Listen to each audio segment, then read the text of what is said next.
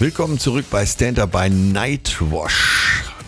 Ich heiße noch immer Atze Schröder und spreche hier mit KünstlerInnen, die mit dem gesprochenen Wort auf den Bühnen stehen und teilweise schon Stars oder auf dem Weg dahin sind. Nightwash ist seit Jahren die Marke, wenn es im deutschsprachigen Raum um Stand-Up-Comedy geht.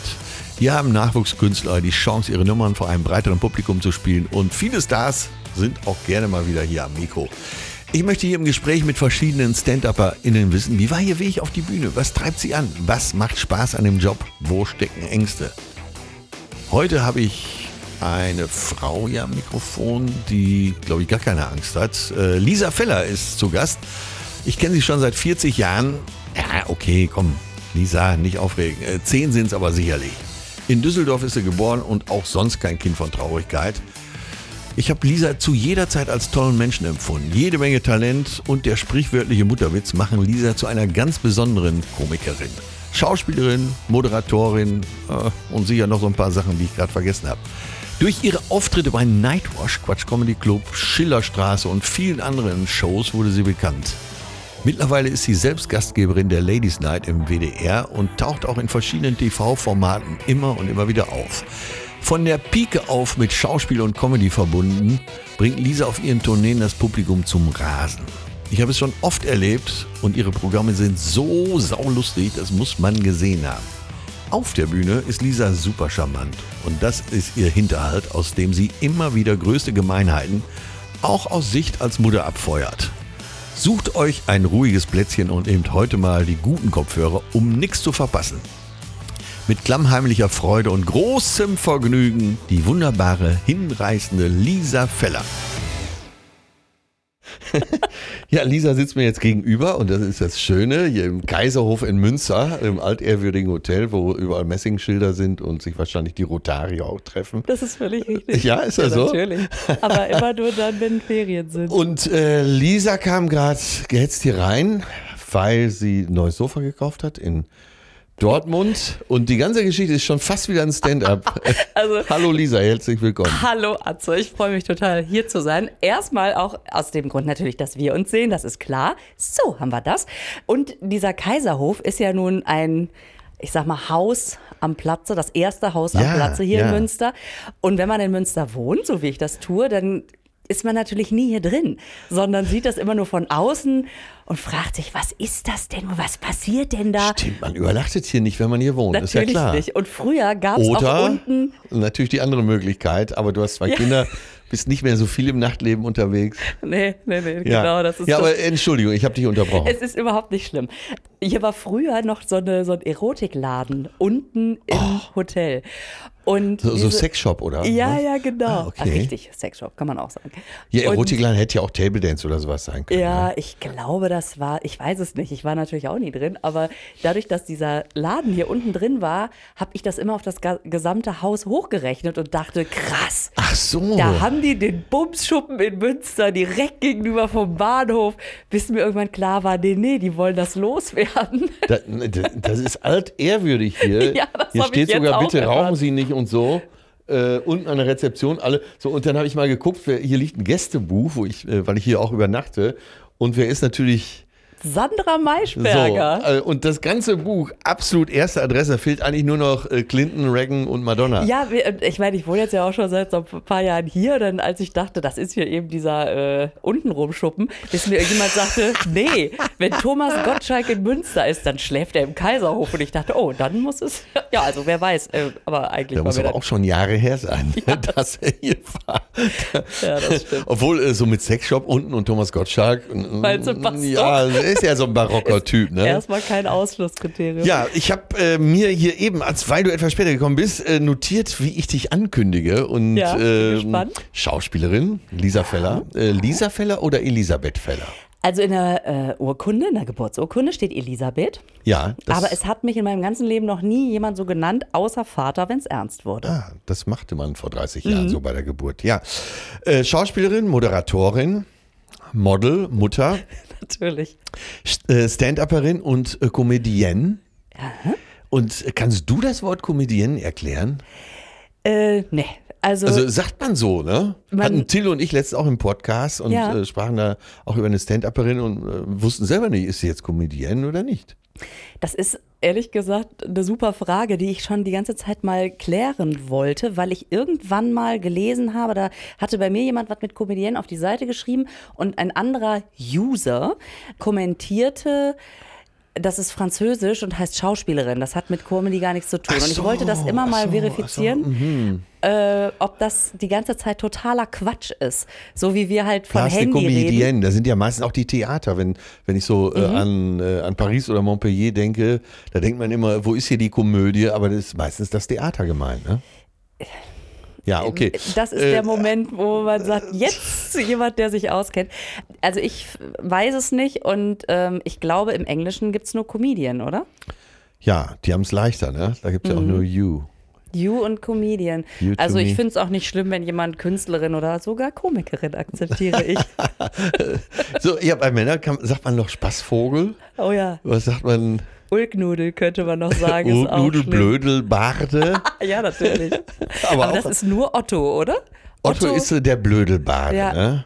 Ulknudel war immer Helga Feddersen. Und dann später noch Hella von Sinn. Hella van Sitten, genau. Und, äh, aber be- benutzt, benutzt man natürlich auch nicht mehr, ne? Ist, äh, Irgendwie nicht. ja, Nudel wäre dann, na, also Ulknudel. Dann ist ja alles schon wieder. Ne, Ja, äh, bitte. Ja, ich meine, dann ist doch gendermäßig alles schon wieder im Lack. Oh, Ähm, wunderbar. Die Nudel. Mhm. Äh, Ja, okay, wenn ich es jetzt so ohne Ulk sage, kommst du auch ein bisschen Hier kommt unsere Nudel, die Lisa Feller. zur Nudel. Das, Ja. Meinst du, was kannst du? Die Nudel. Sag mal, und du bist gebürtige Münsteranerin? Ich bin gebürtige Düsseldorferin. Ach, das wusste ich ja nicht. Ja, jetzt weißt du es. Ja. Ich bin da sogar aufgewachsen und bin dann irgendwann zum Studium nach Münster gekommen. Und als ich gerade das Gefühl hatte, so, jetzt ruft die große weite Welt. Und ich du hast woll- was studiert? Äh, ich, äh, Grundschullehramt. Ach du, ich, mir sitzt eine Lehrerin Ja, gegenüber. natürlich. Ach, Ich werde das auch. Ich werde das hier nachher auch auf Rechtschreibfehler überprüfen, unser geredet hast. ja, okay, das erhöht natürlich den Druck für mich. Andererseits habe ich mir einen gewissen Ruf erarbeitet, der vieles verzeiht. Und hast du, bis wie, bis wie lange hast du denn nochmal geguckt, ob du nochmal, Ob äh, ich doch an die Schule gehe. ja, fehlt dir da irgendein Staatsexamen oder was? Äh, Also damals hieß es ja tatsächlich noch Staatsexamen. Heute Ja. macht man ja Bachelor und Master. ja. Ähm, und habe das erste Staatsexamen tatsächlich gemacht. Ich habe da während des Studiums schon total viel Theater gespielt und Uniradio und dann äh, war ich beim WDR und Aber alles so mit äh, erstmal nur guter Laune, nicht als Berufswunsch oder schon als Berufswunsch? ja, der Wunsch ist ja irgendwie immer da gewesen. Ne? Also ich weiß noch, dass ich im, ich glaube, es war im Kindergarten, habe ich bei mal so einem Theaterstück mitgespielt. War ich, die, war ich eine Maus und äh, war sehr selbstbewusst, weil ich also den Käse verteidigt habe und die Ja. Katze, die ist, huiuiui, die ist vielleicht davon gestoben. gestoben, gestobt, gestoben. Naja, Weißt du noch das Geräusch, was du machen musstest, um den Käse zu verteidigen? das ist ja eine geile Frage. Nee, aber ich kann mich ja jetzt noch mal, Moment, gib mir einen Moment, dass ich kurz in der Hypnose, irgendwie sowas wie Mau. Ach nee, Quatsch, da wäre ich ja die Katze gewesen. Ja, ich habe als Maus sehr gut katzisch gesprochen. Genau, du hast, hat mich überredet. du hast dich die, der Sprache des Feindes bedient. Genau. Ja, und dann hast du äh, wahrscheinlich später mal äh, am, an der Penne äh, Schülertheater gespielt. Sommernachtstraum und Das, so. nee, ich habe dann nämlich dann, äh, als ich auf dem Gymnasium war, den großen Wunsch verspürt, natürlich auf die Bühne. Irgendwie, ich weiß nicht, was kannst du noch sagen? Wa warum steht man auf der Bühne? Warum stehst du auf der Bühne? Äh, also ähnlich wie bei dir, als äh, Cowboy zum ersten Mal auf der Bühne gestanden. Ja. Da war ein Mikro offen, da habe ich gesagt, alle Kinder bitte von der Bühne. Es hat geklappt und also, ab da wusste ich, wer das Mikro hat, hat die Macht. Ja. Aber äh, ich war ja eher Musiker. Ich komme ja eher über die Ja. Musik, wie viele Komiker. Und äh, hast du denn, aber du hast, hast du schau geschauspielert während äh, Ja, der also ich- Schülerzeit? Ich wollte so gerne in die Theatergruppe von meinem Gymnasium, aber es gab damals eine Theatergruppe äh, bei Herrn Parent. Herr Parent, der Ja. also äh, großer Fan seiner äh, Gruppe da war und es durfte einfach niemand neu da rein, weil der, so. weil die so eingespielt waren, so ein festes Ensemble, dass der einfach gesagt hat, ne, ich spiele nur mit denen. Und der wollte große Kunst auch machen. Der hat auch Kunst gemacht. In meiner Ja. Erinnerung war das auf jeden Fall total weiß ich nicht so. Ja, also du kamst nicht in die Theatergruppe und hast dich dann äh, darüber hinweggetröstet, indem du. Indem ich tatsächlich in den Pausen auf dem Pausenhof gestanden habe und Harpe Kerkeling nachgemacht habe. Ja. Äh, hab- der war da, also Honeyline und so. Honeyline konnte ich auswendig. Dann gab es damals noch dieses Album Erwarten Sie nix, aber rechnen Sie mit allem. Kennst du das ja. noch? Äh, ja, so fragmentös, Ja. aber äh, ich weiß nicht, bei, äh, auf einem der ersten kam da auch immer die Oma vor, wo er die Oma gespielt hat. Boah, ist das langweilig. Absolut, Ja. ja. Ja, boah, ist das langweilig. Und äh, dann kam noch total normal. Das lief ja 1990. Da war ich immer eine ganze Woche aufgeregt, bis endlich diese Sendung kam. Ja. Äh, bis endlich äh, Harpe total normal. Hier ist total normal. Hallo. Also wa- war das so dein erster Held in Sachen Ja, äh, leichte Definitiv. Kost? Ja, total. Und den habe ich dann immer äh, zitiert. Ich habe auf dem Schulhof gestanden, habe diese Nummern zitiert Zur Freude deiner Mitschüler oder? Und, und dann habe ich gedacht, das ist ja abgefahren. Die bleiben hier echt stehen und gehen nicht. auch und deine das, Freundinnen haben Ja. dann, äh, mach doch noch mal und so. Ja, ja, genau. Ah, Mann, Mann, hier die Nummer mit. Da rums, bums, da lag die dicke Nudel. Ja, okay, mache ich. Wie sprach, Honeyline, wie sprach der denn nochmal? Ja, hallo. genau, genau. Hallo. Also wenn, genau, wenn Menschen sich ganz doll lieb haben, dann geben die sich einen Zungenkuss. Nee, wie ist das? Dann stecken die sich gegenseitig die Zunge in den Mund. Ich finde das unheimlich ekelhaft. Ich würde nur jemanden die Zunge in den Mund stecken, den ich gar nicht leiden kann. Ja, so hat er gesprochen. Ja, ja. Wahnsinn, ne? Das war ja zu der Zeit, als, äh, als er noch im Sprungbrett äh, Total. Im, im WDR Genau. auftrat, ganz am Ja. Anfang, äh, mit vielen anderen natürlich, Till und Obel auch, Mhm. erinnere ich mich. Ähm, ja, und dann kam dein Abi, dann kam, und dann hast du beschlossen, ich gehe jetzt nach Münster. Ja. Warum eigentlich Münster? Warum Münster? Also erstmal habe ich tatsächlich noch äh, was Bodenständiges gemacht. Ich habe eine Ausbildung zur Kauffrau im Groß- und Außenhandel gemacht Ja. bei der Metro Großhandelsgesellschaft MBH in Düsseldorf. Da habe ich unheimlich viel Material gesammelt. Da habe ich gemerkt, geil, Leute beobachten macht mir Spaß, aber Zahlen in Computer hacken, oh Gott, da sagen selbst die Zahlen nein. Nee, äh, nicht so. Ja, und das hast du schon verwendet, diese Beobachtung? Ja, ich habe mir zumindest Notizen gemacht und eigentlich wollte ich einen Roman schreiben. Ah, okay. Also die Notizen waren eher für den Roman, denn für die Bühne. Genau, ich, ich habe immer gedacht, ich schreibe einen Roman über, über irgendwie das Leben in so einem Großmarkt. So. Und dann habe ich mich für Münster entschieden, weil ich Grundschullehramt auf jeden Fall studieren wollte. Das war, Le und, äh, Lehramt ist ja Ländersache, also Schule ist ja Ländersache. Das Ja. heißt, ich wollte auf jeden Fall nachher das Referendariat in Nordrhein-Westfalen auch machen, also auch das Studium.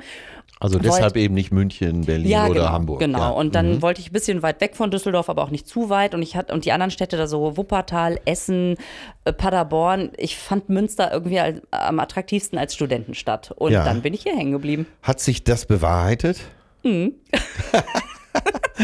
ja, man sagt ja, die Münsteraner sind eher stur, Ja, ja. aber ja, nicht in ja. Studentenkreis. Ja, Und du kennst auch die einschlägigen äh, schlägigen Lokale Ja, noch, noch äh, Bunter den- Vogel und Co. zu den Münsteranern kurz. Man sagt, klar, die sind stur, die Westfalen, aber du kennst bestimmt auch den äh, Spruch, man muss mit denen einen Sack Salz gegessen haben. Ne? Also Ja. damit man sie sich quasi erarbeitet.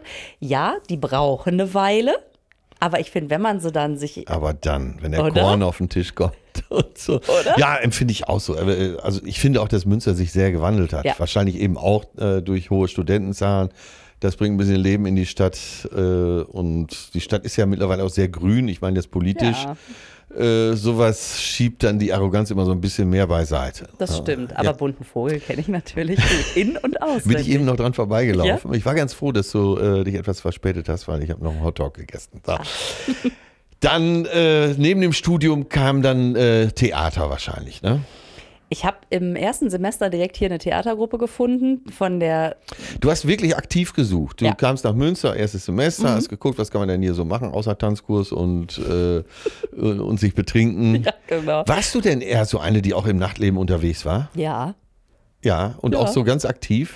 Ja, also ich bin, äh, ich trinke nicht sonderlich viel, aber das, Das ist gut. Ja, ich weiß auch nicht, ich würde gerne. Es ist auch manchmal so, also nicht, dass ich jetzt, weißt schon, aber wenn Leute dann so beisammen sitzen und so ihren Rotwein trinken und ich sitze daneben und bestelle als einzige ein Spezi, das ist echt uncool. Das ist wirklich uncool. Aber äh, für mich muss es halt irgendwie so Likör oder Cocktail sein und das trinkt man ja nicht zum Fisch oder so. Ne? Ja, okay, okay. Aber deswegen sind so, sind so äh, Party- und Studentenabende, die waren dann schon eher Long Island-lastig, Long Island Ice Tea. Aber ähm, Das heißt ja meistens auch, dass man für den Rest des Abends abgemeldet ist. Ne? So ein Long Island da reicht oder einer. Eigentlich kann, also ich Harvey bin aus, Wallbanger und wie die alle heißen. Ja, ich kann mir den eigentlich teilen. Das reicht okay, okay. Wenn ich's- ja, ein Mancherie hatte ich tatsächlich. Gab es das Kuba eigentlich damals schon? Äh, ja, das war nicht so mein Laden. Ja. Ähm, damals gab es noch, ähm, Bist du gute Tänzerin? ja, Okay. also, naja, das ist jetzt so, was heißt gut? Ja, also, aber ich Äh, für sag deutsche Verhältnisse, nicht für, deutsche kubanische, ne? Genau, genau das. Also professionelle Tänzer würden sagen, köstlich. Aber ich bin im Rhythmus. Okay, da, da hast du schon mal mir was voraus. Genau. Ähm, so, dann kam also der Kontakt zu irgendeiner Theatergruppe hier. Weißt Mhm. du noch, wie sie hieß? Ähm, ja, es war eher von der, Stud von der theaterpädagogischen Abteilung hier. Also es war so eine Uni-Geschichte. Ja, das Und klingt nach so einem Heilanteil. Heilungsanteil. Es, es war im Prinzip, waren wir danach alle heile. Ähm, ach, das war, das war so ein, so ein total Enrico Otto, ein sehr griesgrämiger Professor, der sauer war, dass wir ihn gar nicht brauchten. Und dann gab es einen Regisseur, der hat uns zusammengecastet und ist einfach nach dem dritten Mal nicht mehr wiedergekommen. Hatte der professionelle Ansätze oder war der, äh, hat er sich nur selber überlegt, ich bin jetzt Regisseur? Ja, das Geile war, dass er die ersten drei Treffen so unfassbar mit so unfassbarer dicker Hose aufgetreten ist, als hätte er schon am Broadway inszeniert, um dann zu sagen, oh, eigentlich habe ich keinen Bock mehr. Okay, Da war er irgendwie dann auch konsequent. naja, und dann sind wir äh, irgendwie übereingekommen, ach, wir machen das trotzdem. Und dann haben wir das in Eigenregie gemacht. ja, wie dann- viele Leute wart ihr? Wir waren zu Wie- fünf. Fünf Mädels und eine männliche Telefonstimme. Und äh, ich, ich, soll, ich war eine Ach so, für das spezielle für, Stück. Für das Stück, genau. Ja. Ähm, also das war, äh, das war so ein Stück, ich war eine, eine erfolgreiche Autorin und meine Leibärztin wollte mich umbringen und also irgendein Krimi und das hat total Spaß gemacht. Und dann habe ich aber äh, gemerkt, naja, irgendwie, wenn ich Sachen auf der Bühne mache, selbst wenn ich sie ernst meine, lachen die Leute. Also irgendwas Ja. total unrund. Also du hast schon festgestellt, äh, dass du eben diese lustige Seite hast und äh, im besten Falle Funny Bones. Ja, genau. Ja. Und da kam dann die Idee, das kleine Pflänzlein äh, wuchs in dir, äh, ja, auch Stand-up noch zu machen. nicht, tatsächlich. Ich bin dann erstmal zum Impro-Theater gekommen. Ich habe äh, Das meine ich doch, ne? Du hast doch lange Genau. Impro, glaube ich, Ja. gemacht. Ja, genau, hier Placebo-Theater aus Münster, das ist so meine Heimat und mit denen haben wir unheimlich viel gemacht. Und dann merkt man ja, dass man mit, äh, mit einem Ensemble irgendwann natürlich so an seine Grenzen stößt und alleine eben manche Sachen machen kann, die man im Ensemble nicht machen kann. Und dann dachte ich auch, ich probiere das mal aus. Und dann war ich in mein, war ich in so einem äh, Stand-up-Workshop Ja. in, äh, in Köln bei Thorsten Sievert. Lieben Gruß an der Stelle. Ja. Und damals noch in, in Rolle. Ich hatte so eine Tussi, die, und dann hat Thorsten hat gesagt, boah, lass mal, lass mal weg. Du kannst doch so viele verschiedene Charaktere, versuch doch mal ohne. Und, äh, Und war das diese äh, berühmt, auch berüchtigte Comedy-Schule von dieses Köln Comedy? Die Köln Comedy, nee, das war äh, Köln Comedy Akademie oder wie hieß das? Ja, ich glaube, so ähnlich. Das gab's ja. mal, ne? Nee, das gab's da schon nicht mehr. Nee, Ah, ja, okay. Und das waren einfach nur so Seminare, kurze Seminare oder das Wochenenden. Wochenendworkshop, ja. Ja. Genau. Und hat dich das weitergebracht? Das hat mich tatsächlich weitergebracht. Also nicht unbedingt, dass ich jetzt sagen würde, boah, in den zwei Tagen habe ich alles gelernt. Äh, das ist ja klar, man muss einfach jahrelang auf die Bühne. Um, Also du bist mit einer Rolle dahin. also man sollte einfach einen Text vorbereiten und den dann vormachen. Ja, und es war, äh, du sagtest gerade Tussi, äh, irgendeine so eine Tussenrolle. Mhm. Ja, äh, wie, wie hörte die sich an? Die hörte wenn ich fragen sich, darf. Ja, die, da, witzigerweise ist die äh, jetzt in meine Stand-Up-Programme als meine beste Freundin Britta gewandert. Ja. Ähm, die spricht halt so ein bisschen so, weißt du, die das immer alles sehr selbstverständlich sieht und so, naja, so ein bisschen den Teil in mir verkörpert, der ich gern wäre. Äh, aber ist sie eine Tusse? Ja, die ist die totale Tussi und ich habe wirklich so eine Freundin, die der zugrunde liegt. Also das weiß die auch. Ich habe ihr irgendwann mal gesagt, boah, wenn du nicht so tussig wärst, hätte ich nicht. Aber das ist doch ganz schön, so äh, gerade im Stand-up in so, äh, mal so zu springen, in so Rollen zu springen, Finde oder? ich auch, finde ich Ja. auch. Und ich hatte das vorher, ich war ja ein Jahr auf der AIDA und habe da Comedy gemacht. Da hast du uns ja fast was Wichtiges verschwiegen, ne? Ja. Du warst vorher, also ich halte fest, du warst noch im Studium. Mhm. Du hast schon äh, in dieser hochseriösen Theater AG mhm. gespielt, äh, Theatergruppe zu, mit fünf Mädels und einer Telefonstimme und dem äh, wahnsinnigen Regisseur und ja. dem verbitterten Professor. Dann äh, hast du überlegt, ich kann auch mal alleine und bist dann zwischendurch ein Jahr auf die AIDA gegangen. Genau. Und hast dann äh, auf der AIDA was gemacht? Also ich war zwischendurch auch noch beim Inselradio Mallorca ne, und hab da, hab da mal die Das Mo wusste ich alles gar nicht. Du warst beim Inselradio, dem seriösesten Radiosender der Ma Welt. Mallorca 95.8, das Inselradio. Ja. Genau. Wie geil ist das denn? War das noch ganz am Anfang zu Uwe Bahn Zeiten? Da, so, ey, war schon Daniel. Uwe Bahn Daniel. vom NDR, der hat den Sender ja mit aufgebaut. Ich war da. Der gehört, äh, glaube ich, zu großen Teilen auch Kühn und Partner. Genau, ne? genau, ja, ja, Okay, ich will jetzt nicht zu weit gehen. Das ist ein Immobilienunternehmen, die äh, komischerweise sehr viel Werbung da auf dem Sender haben. Wie, und da hast du moderiert? Ja, das war auch wieder so geil. Ich äh, hatte ja Uniradio gemacht hier in, ähm, in Münster beim, bei Q99, habe damals auch den Sendestart mitbekommen und so. Das ja. sind so die Anfänge gewesen und habe da auch immer moderiert. Also mhm. Beiträge waren wir irgendwie immer zu anstrengend. Oh, so losrennen, Interview, nachher anhören, schneiden, einfach labern und gut ist und ich gehe wieder. Das fand ich immer super. Und dann hatte ich mich da eben beim Inselradio beworben und dann sollte ich dafür ein zweimonatiges Praktikum hin. Mhm. Und direkt am ersten Tag hat aber die Morningshow-Moderatorin die äh, gerade auf Heimaturlaub in Deutschland war, ja. angerufen und gesagt, ich komme übrigens nicht mehr wieder. Und die so, äh, wie jetzt, aber äh. Das hören die öfter, glaube ich, da, ne? Das kann gut sein. Und dann sagte mir halt der Chef, der Daniel, auch lieben Gruß, ähm, Daniel sagte dann, ey, du, du, du machst doch hier, du hast doch irgendwie schon mal was gemacht am Mikro. Ja, ja dann machst du jetzt die Morning Show okay. Und dann bin ich da einfach reingerutscht und vorher hatte mir ein Kumpel immer gesagt, wenn du gefragt wirst, immer Ja sagen. Ja. Du kannst, also wenn du immer nur in, den, in der eigenen Schuhgröße rumläufst, dann kannst du nicht wachsen. Große Schuhe, super. Okay, also bin ich in die nächsten größeren Schuhe geschlüpft und habe da dann zwei Monate die Morningshow moderiert. Ich wäre auch mit, da mit Wetter in Akudia und Poyenza und so. Ja, genau, genau. Wie geil. Sehr gut.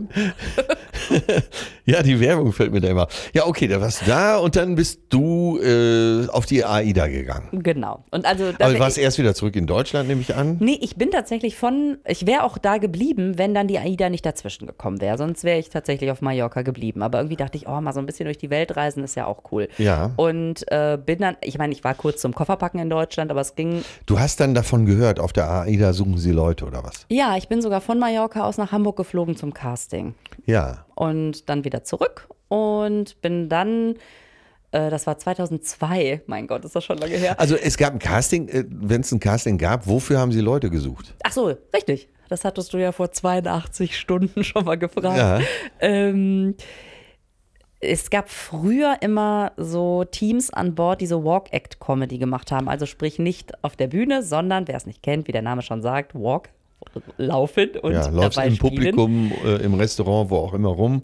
Genau, man kennt es von Tischzauberei, aber eben ohne Zauberei, sondern nur lustig sein. Und wir hatten so verschiedene Rollen und sind dann am Anfang durch die Leute gegangen und die wussten nicht, dass wir zum Team gehören. Und zum Beispiel, was hast du dann gesagt? Ähm, also wir hatten, ich habe das mit einer Freundin ich gemacht. Ich sitze da jetzt mit meinem Kaffee Haag Genau. Am, am, am Captainstisch. Ja, und dann fängt man ja so ein bisschen leise an. Also äh, wir hatten drei Rollen. Das war einmal so eine etwas biedere ähm, Hausfrau, das war Frau Kleinschmidt.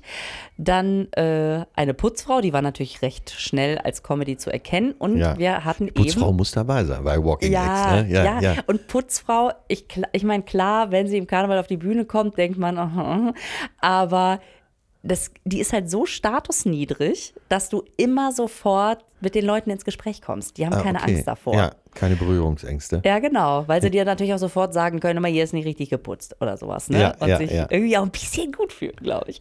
Naja, und, ähm, und eben, um den Kreis zu schließen, eine besagte Tussi. Eben, ja. die halt am Anfang, äh, also wir haben dann am Anfang uns eben, diese Tussi sah eben am echtesten aus. Ja. Äh, und wir waren einfach nur beim Check-in. Wenn die Leute aus dem Bus gestiegen sind vom Flughafen und eingecheckt haben, um zu warten, dass sie ihre Zimmer da beziehen können, dann bildet sich ja so eine kleine Schlange. Und wir sind einfach nur, ohne mit den Leuten erstmal zu reden, einfach nur zwischen denen rumgelaufen und haben so getan, als würden wir noch auf eine Freundin warten. Und das hat schon gereicht. Dass wir, hör mal, wo, sind, wo ist die? Ich weiß es nicht. Guck doch mal da vorne. Ja, was schreist du mich denn so an? Ja, du hörst mich doch sonst nicht. Jetzt geh doch mal gucken. Ja, mach ich doch. So. Weißt du? Stell ich mir gut vor. Und das war Und die, super. wie haben die Leute reagiert? Ja, von bis. Also, ähm, man hat so ein bisschen die fassungslosen Gesichter gesehen. Oh Gott, wenn die an Bord sind, auf, auf was für einem Kahn sind wir denn hier? Ja. Auf was für einem Schrammelkutter sind wir denn hier gelandet? Ja, dann natürlich auch mal die ein oder anderen Herren, die dachten, aha, Aha, hier geht was. ja, da frage ich doch gleich mal nach, ob die dritte Freundin auch noch gekommen ist. ähm, und wir aber ganz, ganz schnell klar gemacht haben, dass wir uns mit den Frauen verbünden, ist ja klar. Ah, also damit, okay, das war auch so ein Trick dann. ja, ja, weil das, die sollen ja nicht denken, was weiß ich, was wir dafür. Dass ihr Konkurrenz seid, Aufgaben sondern haben. eher äh, Ja. mit denen da die Männer veräppelt. Genau, genau. Ja.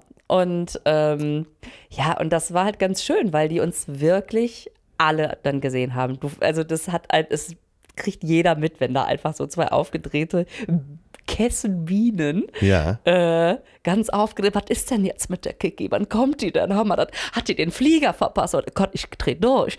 ähm, und wenn man dann am nächsten Tag irgendwie übers Schiff geht, dann ist klar, dass alle sagen, oh Gott, da sind sie wieder. Es hat sich aber nie einer gewundert, dass wir immer dieselbe Klamotte anhaben. Äh, äh, das interessiert mich jetzt. Wie war die Klamotte?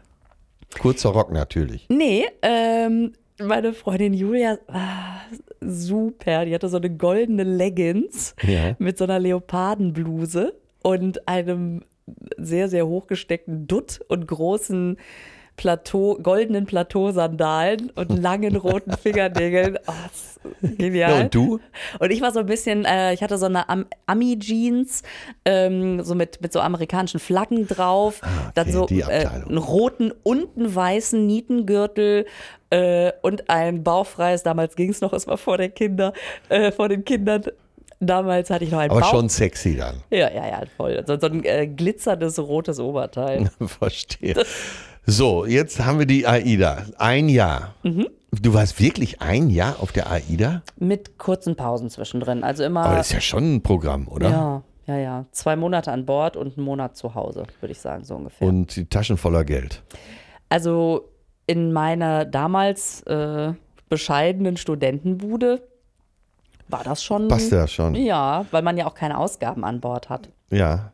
Ach so, genau, das macht's aus. Essen, trinken Mhm. sowieso und äh, ja, wo willst du hin? Ne? Ja, Ja, interessant. Ein, boah, ein Jahr. Ja, ich war mal drei Tage war- auf der AIDA Ja. und äh, habe gedacht, na oh, hoffentlich Du, sind wir es- bald da. es war auch zur, genau zur richtigen Zeit. Also Es erstens, war eine andere Zeit wahrscheinlich. Ja, einfach. erstens, als Gast ist es immer noch was anderes. Wenn du da im, im Crewbereich bist, dann ist das ja sowieso noch mal mehr Klassenfahrt-Feeling, als jetzt einfach nur, ich lieg am Pool und jemand sagt, da Volleyball. Obwohl, natürlich sagt Ja, man und ist ja wahrscheinlich schon ein paar Jahre her, da war die AIDA-Welt noch mehr in Ordnung als heute. Ja, damals gab es ja nur dieses eine Schiff, die Kara, und dann gab es das zweite Schiff dann noch dazu und es war so eine eingeschworene Gemeinschaft und Fans äh, von der AIDA und vor allen Dingen war das für mich persönlich eine Zeit, ich hatte noch keine Kinder, ich hatte keinen Kerl, ich hatte Ja. keine Karriere, also wirklich nichts davon.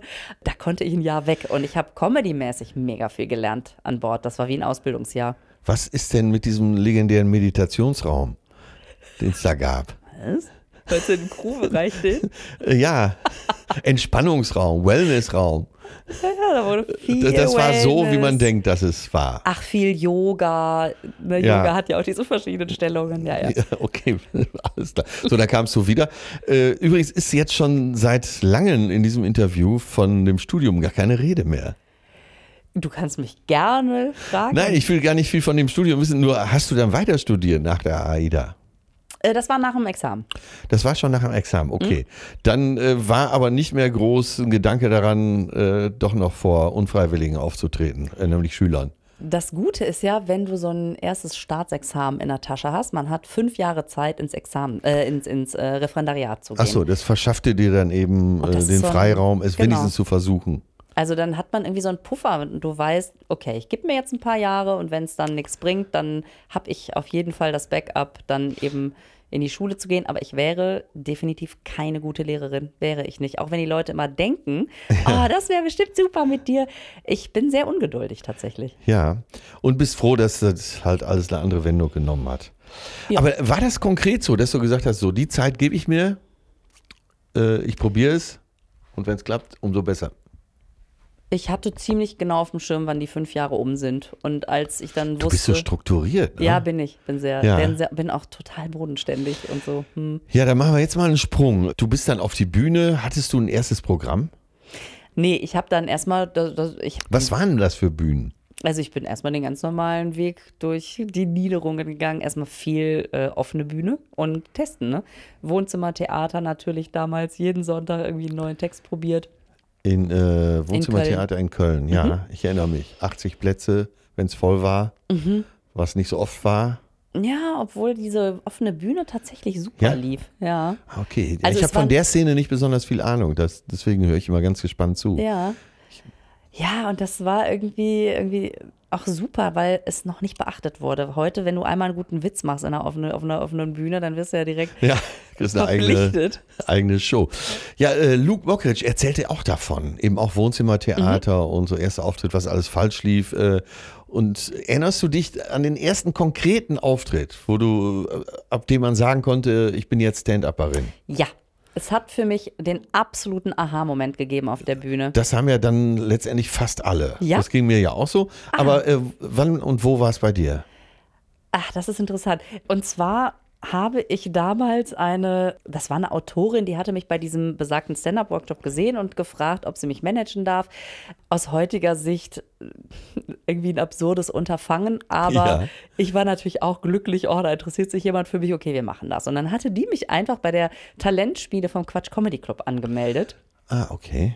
Und ich dachte damals, oh Gott, das ist doch viel zu früh. Ich habe ja noch überhaupt keine Nummer. Ich habe noch, ich habe noch Du gar hattest nichts. gar keine Nummer?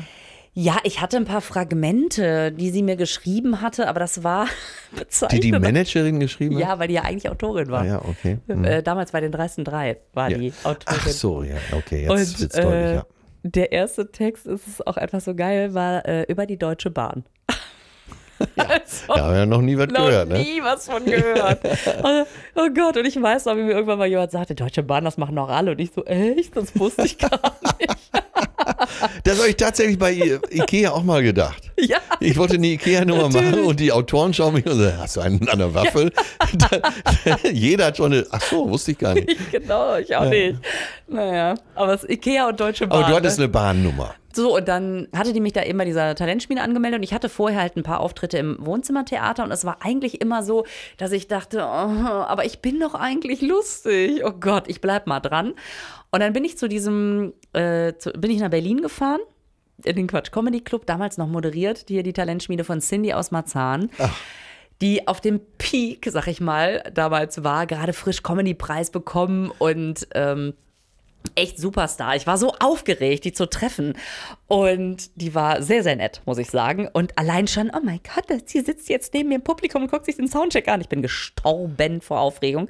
Den Text, den ich damals gemacht habe, hatte mir Sascha Korf geschrieben, Ja. den ich wiederum von der Impro-Schiene kannte, weil ich damals noch überhaupt nicht wusste, wie man Stand-up-Texte aufbaut. Aber Sascha äh, hat lange, glaube ich, Impro gemacht, ne? ja, und Selber gemacht? Der, ja, der macht das ja auch immer noch. Und der macht das ist immer noch, ja. so unfassbar lustig. Ja, also, ich weiß, ich weiß. Ich habe es auch schon mal gesehen. Er macht heute auch immer noch Sachen mit dem Publikum. Ja, ne? genau, Ja, mhm. genau. Ja, Also, naja, und der hatte mir damals gesagt, weißt du was, weil, wie gesagt, ich brauchte erst ein paar Jahre, bis ich verstanden habe, Stand-up-Texte zu schreiben, ist ja mega schwer, dass die nebenbei klingen und trotzdem dicht sind. Ich bin immer ins Labern gekommen. Und dann sagte er, weißt du was, ich unterstütze dich mal ein bisschen für den ersten Auftritt.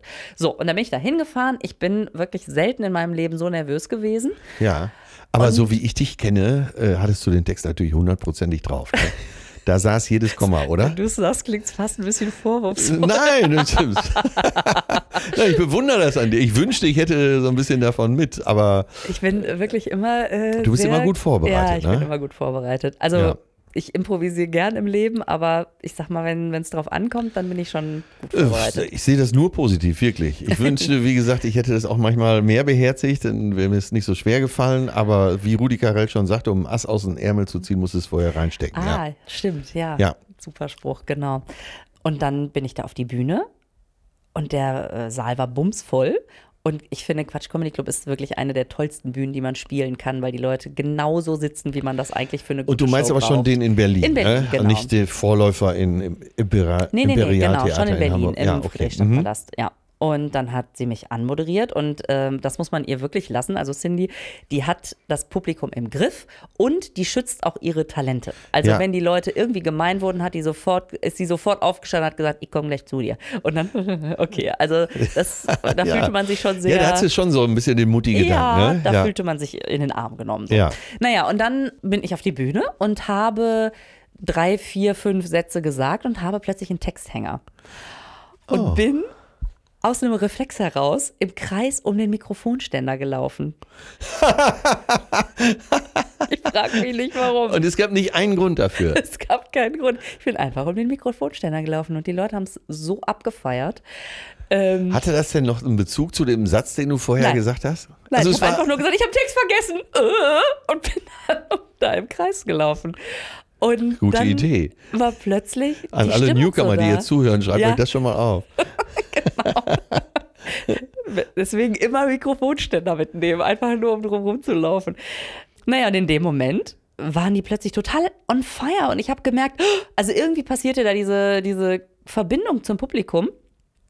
Und dann fiel mir der Text wieder ein und ich habe ab der Sekunde den viel lockerer, viel mehr, nicht Entschuldigung, ich mache hier was, sondern so und jetzt gebe ich euch mal was. Ja. Das war der Moment und dann habe ich weitergeredet und, hab, und es hat super funktioniert. Und warst du da noch buchstabengetreu oder hast du dich dann nach diesem Schock äh, so ein bisschen vom Blatt gelöst? Ich habe immer schon relativ frei gelernt, tatsächlich. Gut vorbereitet nach Stichpunkten, sag Ja, ich mal. ja. Weil äh, ich dann nicht so die Gefahr laufe, irgendwie so zu auswendig gelernt zu klingen. Ne? Ja, so und dann war der Auftritt zu Ende, die Leute haben dich gefeiert, Cindy hat dich gefeiert, Mhm. Ja. du warst glücklich. Ich war so glücklich. Ich wusste gar nicht, wohin mit meinen ganzen Hormonen und Endorphinen und Adrenalin. Es war wirklich so ein richtiger, oh mein Gott, es hätte mich nicht gewundert, wenn sie mich auf Händen durch die Stadt getragen hätten. Also, schlecht geschlafen vor Glück. Ja, Ja, sehr genau. gut. Oben an der äh, Bar gefeiert wahrscheinlich noch Ja, und ewig da geblieben und mit jedem nochmal, ah, es war so schön. ja, ja. Und dann musste man Also, ja da warst du endgültig angefixt. Ja, genau. Und dann ist man ja nochmal zweimal wiedergekommen, da war ich auch Ja. im Finale. Und ähm, dann haben die mich gefragt, ob ich da ins Programm kommen möchte, ins reguläre Programm. Und dann ist das so weitergegangen, hat das so seinen Weg genommen. Ja, interessant. Jetzt können wir natürlich nicht auf jeden einzelnen Auftritt eingehen, weil dann brauchen wir wenigstens dreieinhalb Stunden. Wenigstens. Jetzt machen wir mal einen Sprung. Äh, wie kam es dann irgendwann zum ersten kompletten Programm? Also erstmal sammelt man ja so seine Nummern irgendwie und geht damit durch die Mixshows und äh, hat erstmal 10 Minuten und ist der Newcomer und irgendwann darf man mal 5, Also ohne 15. ein komplettes Programm Mhm. zu haben und man hat aber immer schon im Kopf, irgendwann brauche ich mal ein Ja, weil mir auch immer alle gesagt haben, du brauchst ein ganzes Programm. Du kannst nicht dein Leben lang immer nur 20 Minuten irgendwo spielen. Ja. Vor allen Dingen, wenn du irgendwann auch mal Geld verdienen möchtest. Das macht man natürlich bei einem ganzen Programm eher. Ja. Und deswegen bin ich da so ein bisschen von allen so hingetragen worden. Und ich habe dann angefangen zu schreiben und damals mit Miki zusammen. Ne? Weißenherz. Miki Beisenherz, mit dem habe ich für das erste Programm zusammengearbeitet. Und das ist natürlich, es gibt kaum einen schöneren Schubs, sage ich mal, auf die Bühne, als ein paar Gags von Miki im Programm zu haben. Ja, wo du sicher weißt, äh, ja. bricht gleich die Hölle los. Also es ist einfach, der ist ja auch unfassbar. Du sagst, Ja. ich brauche da noch was, okay, dann mach doch das. Und du denkst, oh Gott, Ach, wo, schön. kommt, wo kommt das denn jetzt her, diese Pointe? So nach und nach äh, hattest du immer mehr Material.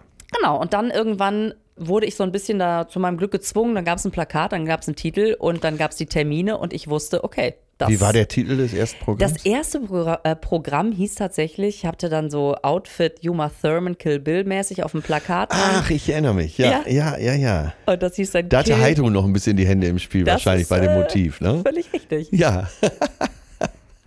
Heidrun Buchmeier ist äh, Agentin, hat eine, eine der großen Comedy-Agenturen in Genau. Deutschland. Kristall und so, da, Genau. da war ich auch mal eine Weile und Die Frau von Bastian Bastewka, aber das tut ja nichts zur Sache. das tut überhaupt nicht zur Sache. Das hat auch mit meinem Plakat dann nur wenig zu tun.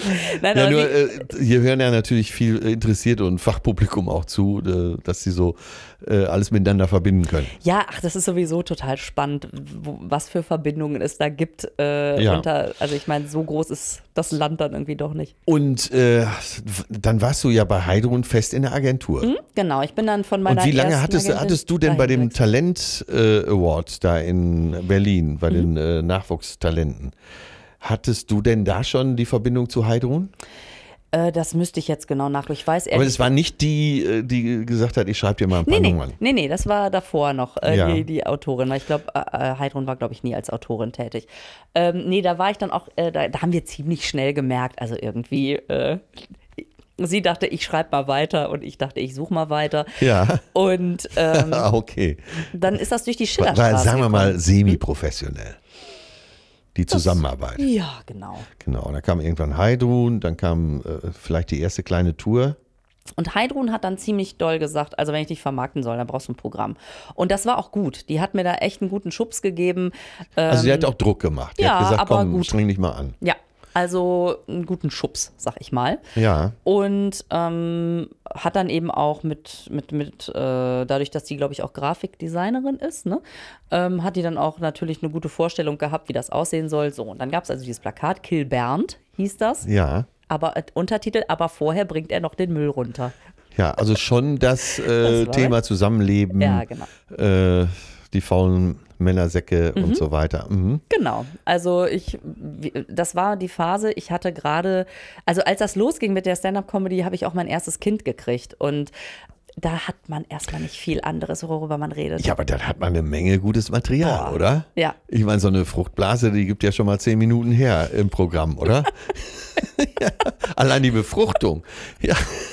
Die Befruchtung war das Lustigste eigentlich an allem. ja, stell dir mal vor, du würdest sagen, das, äh, das war das äh, langwierigste und schwierigste.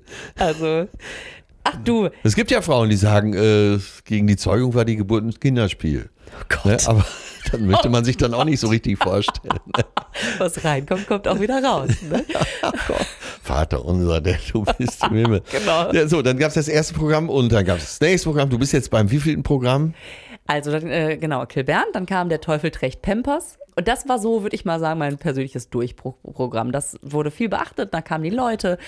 Und danach war dann, guter Sex ist teuer. Ja. Das war dann die Trennung. Dann kam der nächste, bitte. Das, da kam dann immer noch keiner und jetzt ist, ich komme jetzt öfter. Da hatte ich geplant, dass das inhaltlich fort, sich fortsetzt, aber naja. Ja, ach, das gibt ja, dein Leben gibt ja eine Menge Comedy her, ne? Fürchte, ja. Allein als du heute erzählt hast, äh, dass du bei Ikea warst und irgendwann festgestellt hast, oh, Sofa und Kinder im Auto geht ja gar nicht. Ich, Entschuldigung, ich war gerade ohnmächtig. Was war? Nein. Nein, allein äh, Ja, ja. dein Möbelkauf heute gibt wäre ja schon äh, fast Also- wieder eine 10-Minuten-Nummer. Wenn du, ähm, wir sind ja, stimmt. wir kommen automatisch jetzt gerade auf das Thema. So, wenn du was erlebst, so, und wenn du Kinder kriegst und eine Familie gründest und äh, das Ganze drumherum und wie kriegt man alles geregelt, gerade machen wir uns nichts vor, nach wie vor ist die Mutter die Hauptleidtragende, äh, was die ganze Organisation äh, der Brut angeht. Ja, das Ähm, ja, ne, trotz aller äh, Bemühungen, die äh, Aufgaben doch auf, wieder auf beide Seiten zu verteilen, aber äh, du weißt noch mehr, worüber ich spreche, als ich selber. Aber dann, das gibt ja eine Menge her. Wichtig ist ja, Dinge zu erleben. Äh, oft ist ja so, wenn Komiker etabliert sind, die erleben zu wenig und äh, wissen schon gar nicht mehr, worüber sie schreiben sollen. Das, in, in den Zustand möchte ich mal kommen, dass ich denke, wie soll ich denn jetzt über meinen Kaviar-Austernplatte reden? Ich, nein, Wir könnten wahrscheinlich allein über die, äh, diese Woche, die du erlebt hast, ja. ein Programm schreiben. Also, das stimmt. Ich bin ja nun auch alleinerziehend und habe diese zwei Kinder. Es ist einfach so krass, wie viel immer in diesen Tagen vorkommt. Und man denkt ja auch, ach, wenn die erstmal größer sind, aber die sind jetzt 9 und 13, zwei Jungs, ne? Ja. Und ich habe, jetzt waren ja nun gerade Ferien und ich habe festgestellt, ach, guck mal, ich kann immer noch nicht auf Toilette gehen, ohne dass einer Mama ruft. Ist Wann hast du krass. zu, zum letzten Mal zu Hause ein komplettes Kapitel oder einen kompletten Artikel zu Ende gelesen, ohne irgendwann aufzuschauen, den Finger drauf zu halten, wo du gerade bist und Warte, irgendwas wie, zu. wie, wie war das Wort? Lesen? Ich hatte also okay, vergessen. okay, verstehe. kleine Kinder, kleine Sorgen, große Kinder, Ja, große ja, ja. Sorgen.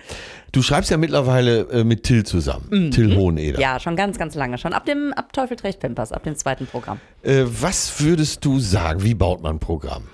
Ähm, also so ganz rudimentär, ohne jetzt äh, ins Spezielle zu gehen. Ja. Aber äh, wie gesagt, hier hören wahrscheinlich auch viele Newcomer Mhm. zu und äh, lechzen so nach Tipps, wie kann man es angehen. Wie baut man ein Programm? Boah, das ist echt schwer. Ich überlege gerade selber. Ja, ne?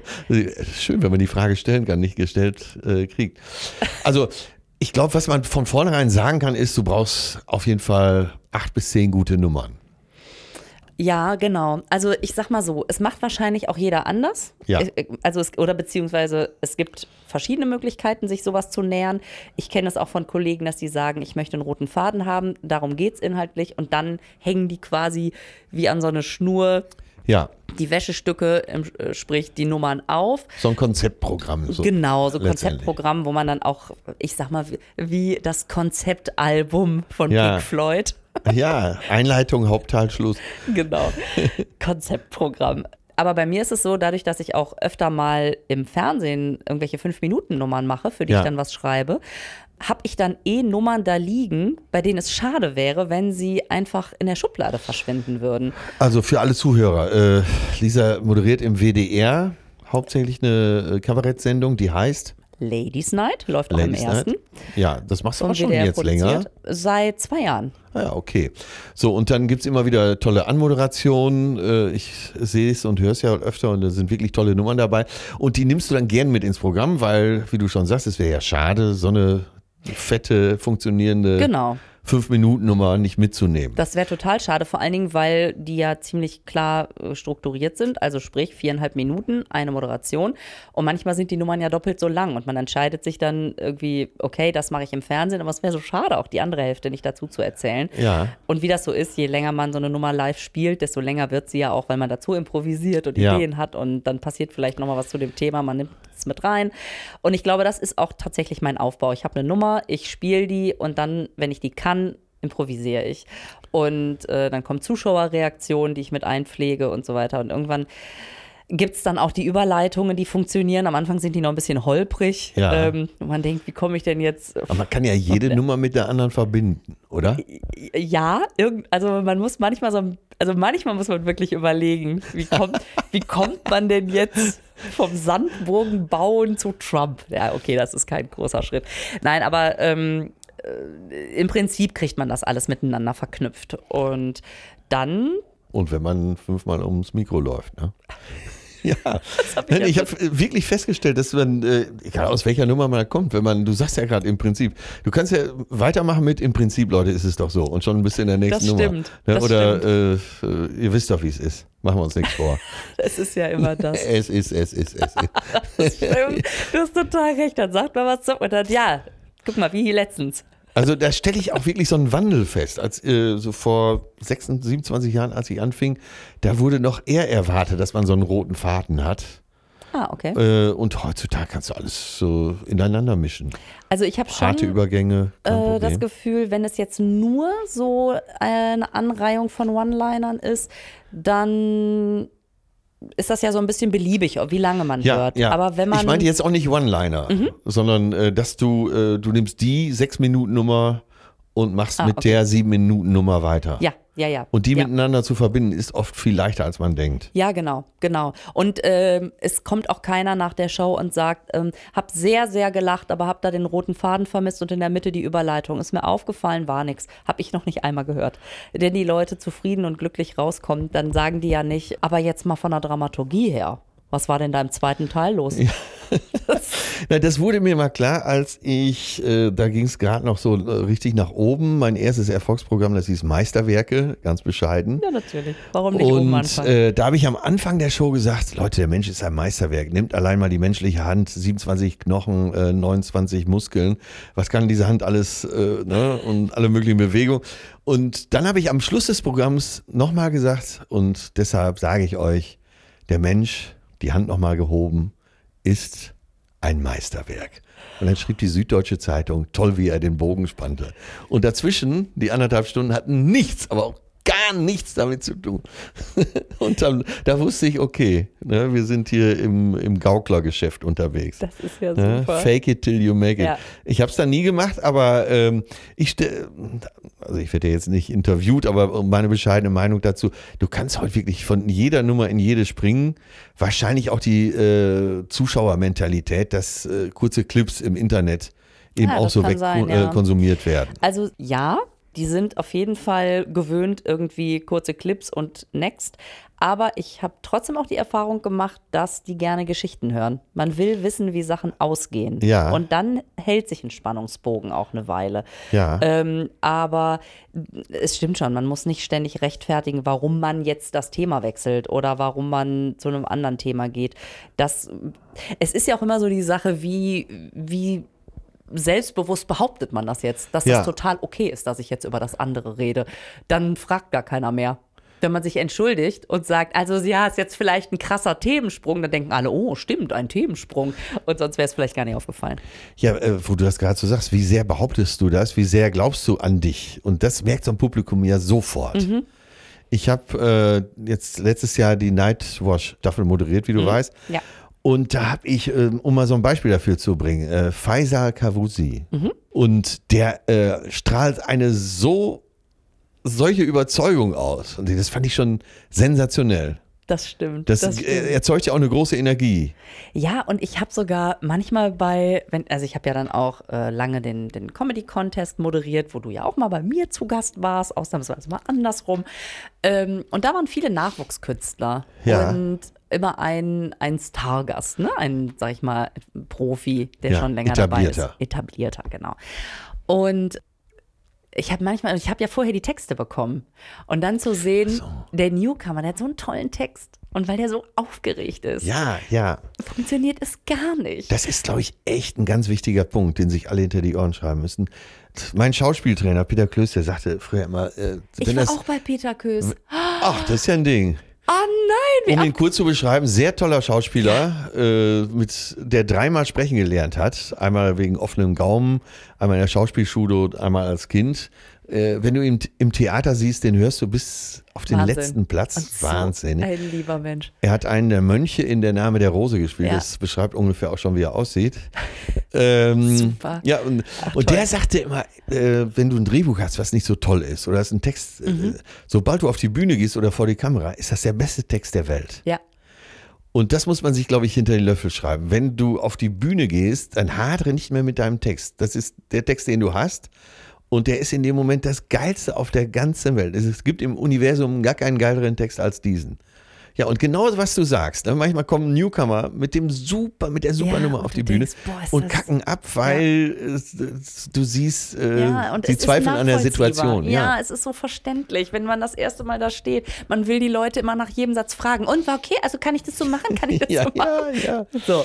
Und dann, und dann siehst du aber manchmal und denkst so, sag mal, das ist doch nicht ernsthaft der Text von dem Etablierten, sag ich mal. Und dann kommt er mit einer Ja. dicken Hose und Selbstbewusstsein. Und macht's aber sowas von klar, ne? Und man schmeißt sich weg und denkt, boah, geschrieben, war das so eine Grütze, ne? Also, klar. Gar nichts geht jetzt auch nicht. Natürlich ist ein bisschen, bisschen Handwerk, also äh, Witzhandwerk schon, aber das ist schon dieses Behaupten und dahinterstehen ist schon echt die halbe Miete. Was würdest du äh, jungen Komikern und Rinnen empfehlen? Äh, wen sollten sie sich mal ansehen? Ähm, ich glaube, ach, ich glaube, das ist fast egal. Also, weil man von jedem irgendwas mitnimmt. Also ich ähm, habe mir am Anfang viel angeguckt, dann habe ich not, notgedrungen oder dankenswerterweise äh, ja in so Mixshows auch viel einfach vom Bühnenrand zugucken können, wie Ja. wer was macht. Und ich finde, dem einen nimmst du äh, oder bei dem einen nimmst du mit, wie begrüßt er die Leute, bei dem nächsten, wie, wie setzt der Pausen, wie ist Timing, ähm, was macht jemand mit Blicken, ähm, was, also weißt du, das, da, da gibt es so viele Kleinigkeiten und natürlich egal, wie man wen findet. Ne? Also Ja. ich finde, natürlich kann man sich und muss man sich Mario Barth angucken. Warum steht der da und begeistert die Massen? Das hat ja einen Grund. Das hat einen Grund, ja. So, und äh, das hat nichts damit zu tun, ob das meins ist oder nicht. Das, Ja. äh, und da muss man auch gar nicht so, äh. Nee, äh, guck dir das an, wie da der das irgendwas, macht. was er richtig macht. Ja, der macht irgendwas richtig und vielleicht Ja. sollte man sich das mal angucken, was der richtig macht. Ne? Ja. Und gab es Vorbilder? Also sicherlich Harpe Kerkling, wie Ja. gesagt, um auch mal den Bogen zu spannen. Ja, eine Meisterin darin, den Ja, Bogen. meisterhaft, wie Lisa den Bogen spannte. ja, wirklich. Also äh, es werden ja drei Namen werden immer wieder genannt in Deutschland. Das ist Otto Walkes, Mhm. Harpe Kerkling. Sag du den dritten? Mir fällt da nämlich jetzt gerade nicht ein. Geil. Also, Loriot werden wahrscheinlich einige noch Ja, nennen für eine ja Art von Humor. Ne? Aber äh, wenn man jetzt Stand-up nimmt, Also Otto und Harpe sind natürlich. Äh, Äh, Wer hat dich denn so richtig weggehauen außer Harpe äh, auf der Bühne? Dass du im Programm gestanden hast, hast gedacht, boah, Wahnsinn. So muss es sein. ja, natürlich Atze Schröder. Natürlich, ist klar. Oh Gott. Von den Lebenden. Gab es amerikanische Vorbilder? Ich kann leider nicht gut genug Englisch. Wenn die Leute immer die Amis zitieren, denke ich, äh, okay, Ja. wenn ihr meint.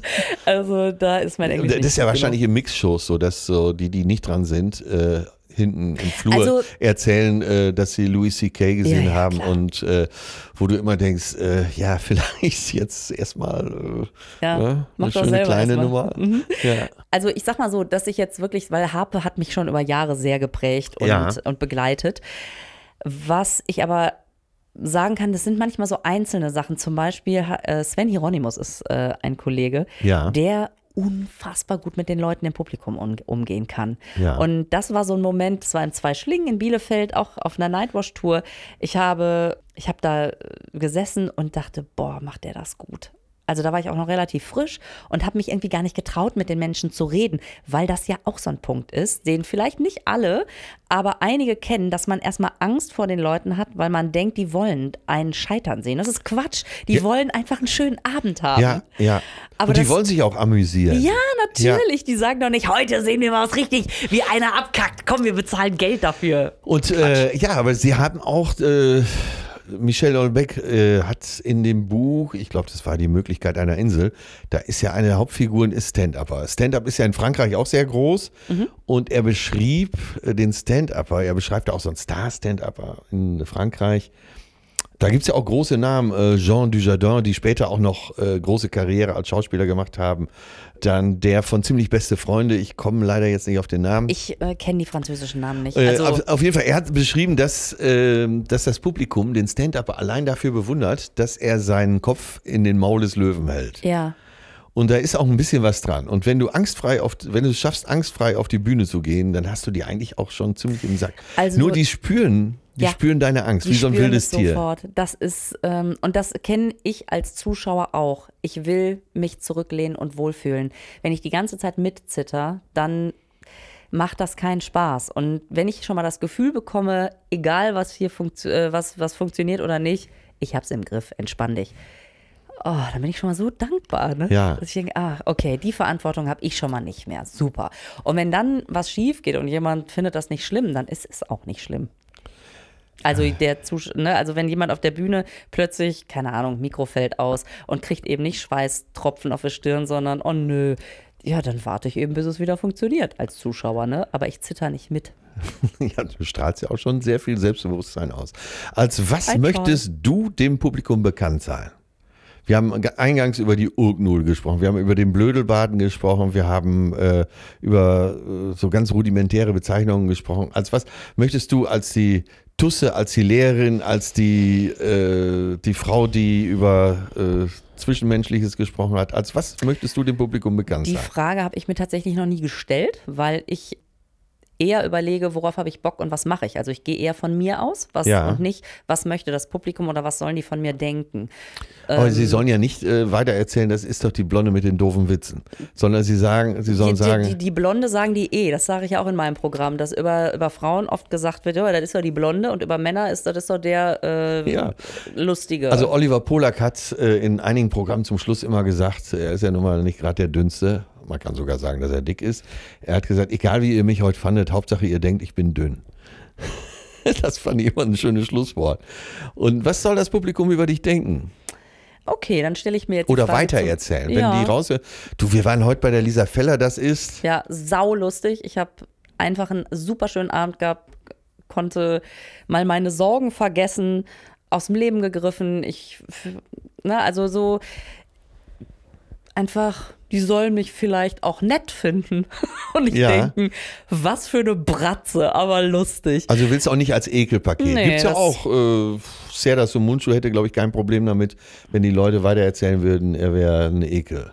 Ja, ich glaube, wenn man irgendwann sagt, boah, Serda ist so nett geworden, dann muss man sich so Aber du machen. würdest dich schon freuen, wenn sie sagen Ja. würden, es war so nett. Also ich glaube ja äh, tatsächlich, dass ich ja, die Gabe habe, ist jetzt so hoch gegriffen, aber Ja? Ähm, ich, ich bin eher freundlich in der Welt unterwegs und glaube ja auch, dass das, was ich eventuell, wenn ich was auslösen kann bei den Menschen, ja. ich bin keine politische Kabarettistin, die scharf geschnittene Satire-Häppchen äh, aufgespießt auf einem Rand von Zynismus Ja, irgendwie, ja.